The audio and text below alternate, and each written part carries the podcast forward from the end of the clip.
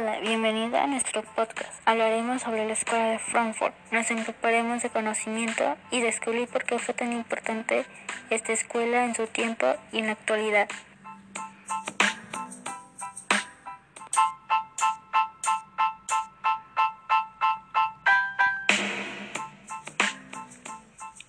La Escuela de Frankfurt fue un instituto que se expandió y transmitió el pensamiento más influyente del siglo XX, y es la teoría crítica de la sociedad. Además, abarcó muchas áreas como la filosofía, la política, lo jurídico, la sociología, y de lo que también se hablaba era la crisis que se vivía desde la mitad del siglo XIX. Se hablaba sobre la dialéctica de Hegel. ¿De qué trata la dialéctica de Hegel? Para Hegel todo lo que existe es la manifestación de una única realidad a la que llama espíritu. El espíritu se desarrolla generando todo lo que existe. Este proceso de desenvolvimiento tiene las reglas, las cuales son las reglas de la dialéctica.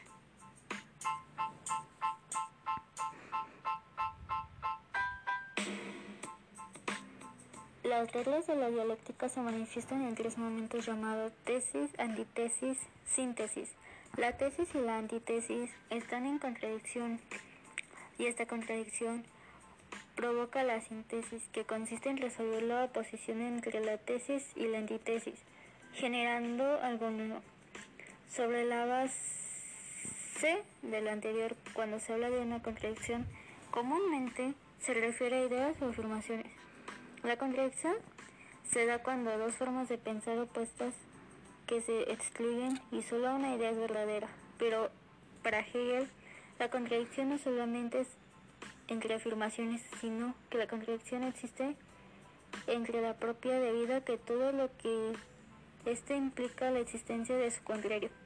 Quiere decir que a fuerzas debe existir esa rivalidad, ya que sin una y sin la otra no podrían existir. Ahora que sabes una parte del pensamiento de Hegel, ahora hablaremos sobre la escuela de Frankfurt.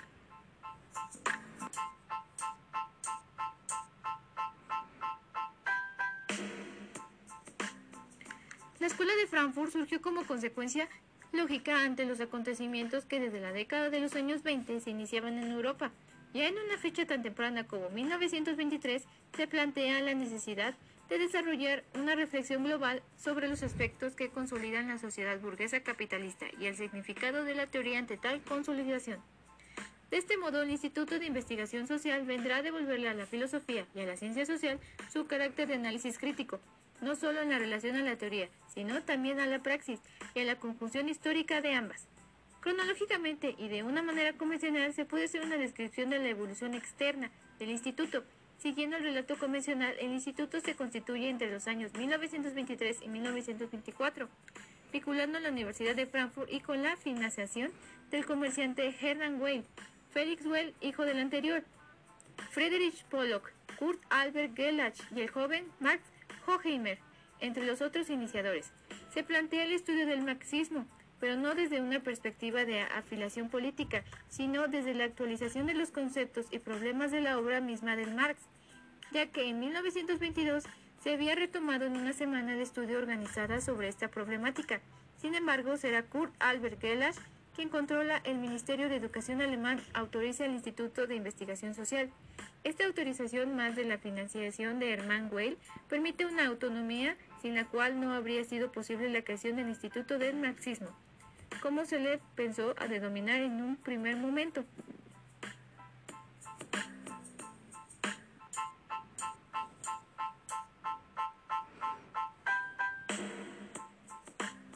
La Escuela de Frankfurt, como la consideramos en la actualidad, tiene su auténtica génesis con, la dirección de Max Hochmir cuando sucede en Woodburn, en la dirección del instituto desde 1931 y en 1932 con la publicación de la revista de investigación social. Se puede hablar de la Escuela de Frankfurt conformada por quienes serían sus autores fundamentales. Teodoro Adorno, el mismo Max Horkheimer, Erich Fromm, Walter Benjamin, Leo Lowenthal y poco después Newman, Olga Lang o, durante un breve tiempo, Paula Sorfer, entre otros nombres relevantes, trabajarán y colaborarán en los proyectos de la escuela. Pero el núcleo duro frankfurtiano será el informado por Horkheimer, Adorno, Benjamin, Frank, Marcus. Son precisamente los temas y el enfoque dado por estos los que dan el sesgo característico de la investigación, tal y como sugiere Axel Hornet, subrayando las obras de Newman y Richmond frente a, los, a las de Adorno y Marcus. Luego expondremos los tópicos actuales que sobre la teoría crítica circulan en las publicaciones más recientes.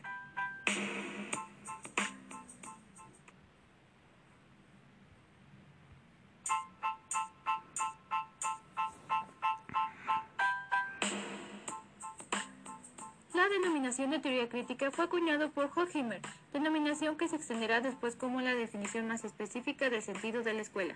Tanto Horkheimer como Adorno, quien hasta en 1938 no se cifrará plenamente el grupo, establecerán de una forma objetiva el significado básico de lo que se deberá entenderse bajo el concepto de teoría crítica.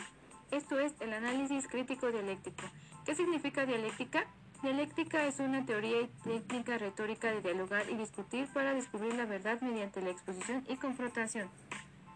Por lo tanto, la confusión Hegel-Marx se hace evidente, pero a la vez él es de lo existente en cuanto status quo, lo que significa estado del momento actual.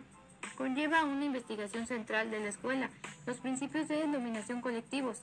Aquí Freud será la referencia necesaria y precisa. Lo racional, lo irracionalizado o convertido en un principio de denominación pasa a convertirse en el gran problema y tema de investigación de la teoría crítica.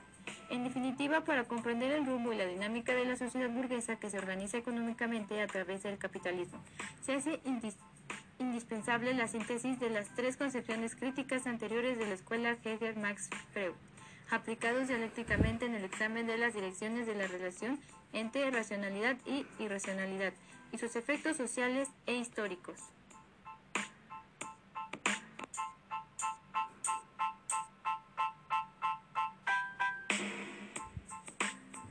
La teoría crítica de la Escuela de Frankfurt. Los integrantes de esta escuela eran filósofos, científicos y críticos para la investigación social. Fundado en Frankfurt en 1926, construyeron una teoría crítica de la sociedad. Los representantes más destacados fueron Marx, Horkheimer y Theodor Una teoría habla del cambio social y los cambios de historia. Pone hincapié en la diacronía. Es contraria a la del estacionamiento social teorías funcionales y estructurales. Los ideólogos de Frankfurt analizan el quién para comprender el origen y el marco referencial del proceso comunicativo. Vincular a la teoría con la práctica, el propósito de, esto es cambiar las condiciones de opresión en las que vivían la mayoría de los seres humanos alcanzar su emancipación. Los integrantes de Frankfurt vivieron tres experiencias que influyeron su reflexión. La primera fue el proceso de burocratización que se dio en la Unión Soviética. La segunda fue la consolidación de los regímenes fascistas que se dio en Italia y Alemania. Por último, fue la potencia integradora del capitalismo en la sociedad del consumo.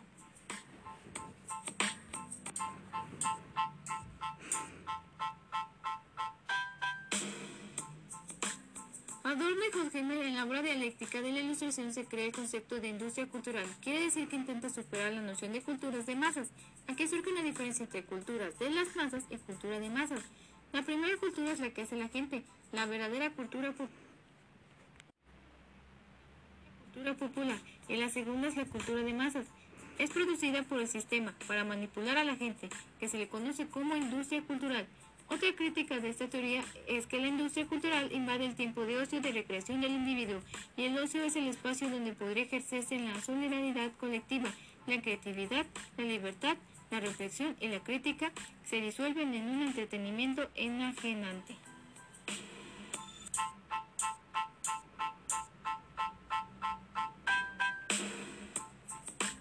Desgraciadamente el ascenso de Hitler en el poder provoca el encierro de la escuela en 1933, el exilio, el encarcelamiento de algunos de sus miembros y la muerte prematura de, una personalidad tan decisiva como la de Walter Benjamin, cuya obra no deja de revalorizarse.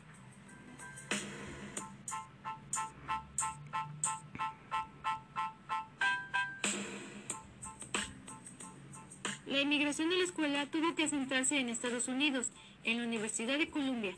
En 1934, antes de llegar a dicho país, pasó por Ginebra y París. En Nueva York ya será donde se consolida la denominación de teoría crítica dada ya definitivamente a las investigaciones llevadas a cabo por los miembros y colaboradores de la escuela.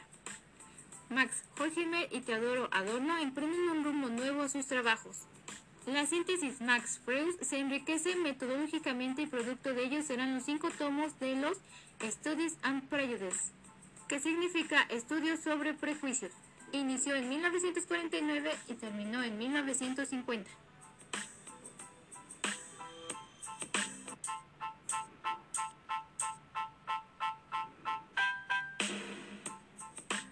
La personalidad autoritaria obra en la que Adorno tendrá un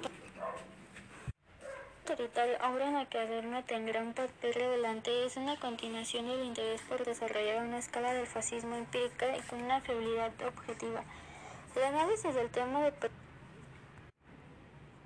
de perjuicio social un precedente en el libro Dialéctica de la Ilustración.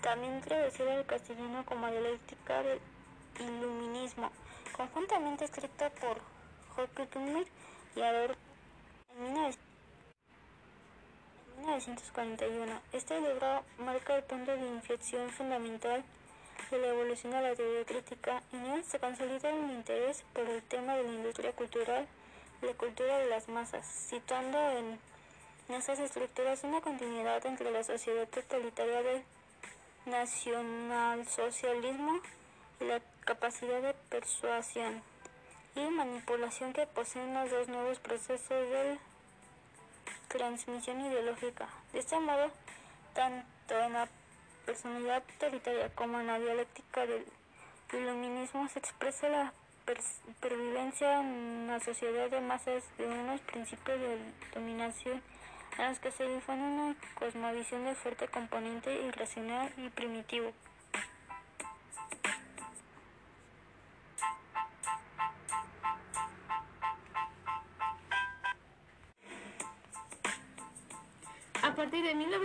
1948, las circunstancias políticas de Alemania posibilitan la vuelta de teóricos críticos. Horkheimer en 1950 regresa a Frankfurt. Junto con él vuelven Adorno y Pollock. Mientras que Marcus, Neumann, Kingheimer y Lowenthal permanecerán en los Estados Unidos. En gran medida, la vuelta de la escuela se ha entendido como una forma de saldar la mala conciencia alemana tras el nazismo.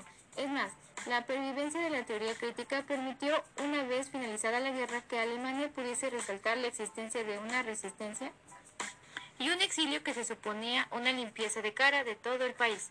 Así la refundación del instituto se convirtió en un acontecimiento esencial, no solo en la universidad, sino también en la sociedad alemana. Horkheimer, por ejemplo, llegaría a ser decano y rector de la Universidad de Frankfurt hasta el año 1959, en el que se jubiló. Con esto ya finalizamos sobre la escuela de Frankfurt. Sin duda alguna fue realmente impresionante descubrir el propósito de esta inigualable escuela, dar una nueva perspectiva de, la sociedad en la cual estaban viviendo y que todavía sigue en la actualidad. Nunca se queden con la duda de algo, investiguen y descubran, ya que el conocimiento es nuestra mejor arma. Sean críticos, no crean en todo lo que vean, sean personas que lleguen a ser el superhombre del cual hablaba Nietzsche. Sin más que decir, gracias por escucharnos y que tengan un excelente día. Thank you.